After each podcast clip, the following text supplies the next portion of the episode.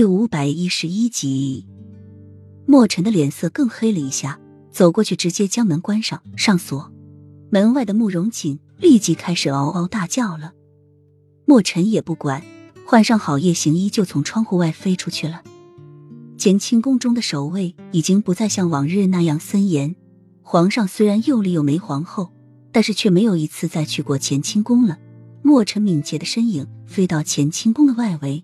躲避锦衣卫的巡逻，就飞上了乾清宫的屋顶，翻身从窗户中进去，看了看四周，找到药箱，就将一瓶东西放在了里面。正准备离去的时候，幼梅却从外面走了进来，莫尘只好躲到了床下。一进去，慕容锦那张招牌式的微笑就对准了他。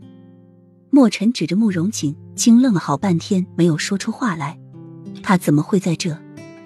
本宫要就寝了，你们都退下吧。小德子，你帮本宫的佛经抄完再走。又没句后的吩咐着，身后的一对宫娥们立时就退了下去。你怎么来这的？莫尘压低声音问着旁边的慕容锦。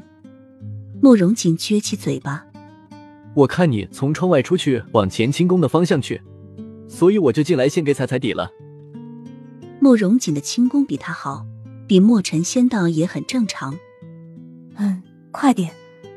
本宫等不及了。轻柔素媚的声音传来，紧接着他们就感觉床被压了一块下来。莫尘和慕容锦两人同时一怔，第一个反应就是：“皇上什么时候来了？”嗯嗯嗯嗯。不一会儿，床上就传来女人的呻吟声和男人的喘息声。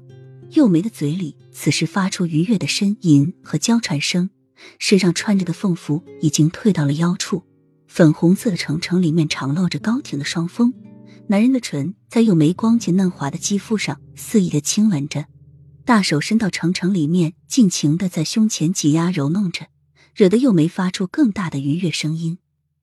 不一会儿，男子就将又梅身上所有的衣物取尽，细腻光滑而又充满诱惑力的身躯激起男子更大的欲望。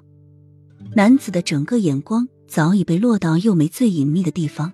大手一下包裹住那柔软的地方，幼梅的整个身体都惊起一个痉挛，嘴中吐出欢愉的声音。